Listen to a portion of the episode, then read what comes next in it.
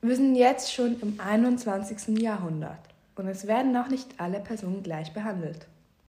Menschen zu diskriminieren, weil sie eine andere Hautfarbe haben, ist einfach absurd. Schlussendlich sind wir alle gleich. Sogar meine Urgroßmutter, und sie ist fast schon 90 Jahre alt, ist erstaunt, dass Menschen immer noch so unglaublich rassistisch sind.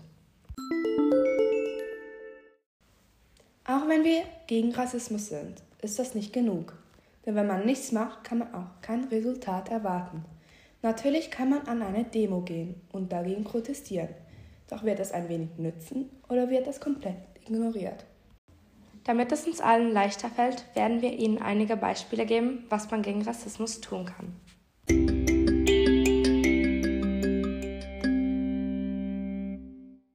In Büchern wie The Hate You Give oder in Serien werden Sie eine neue Ansicht sehen und kennenlernen.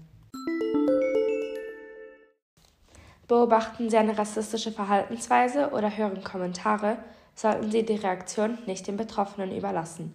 Zeigen Sie Zivilcourage, indem Sie selbst reagieren.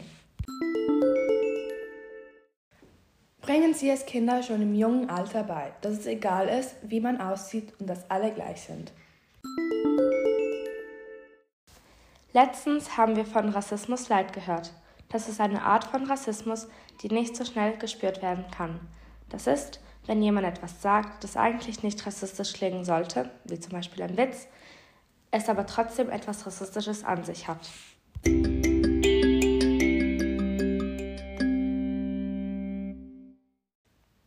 Versuchen Sie alle Arten von Rassismus zu vermeiden, denn auch wenn es sehr unauffällig scheint, ist es trotzdem präsent. Vergessen Sie nicht, Vorurteile können bekämpft werden.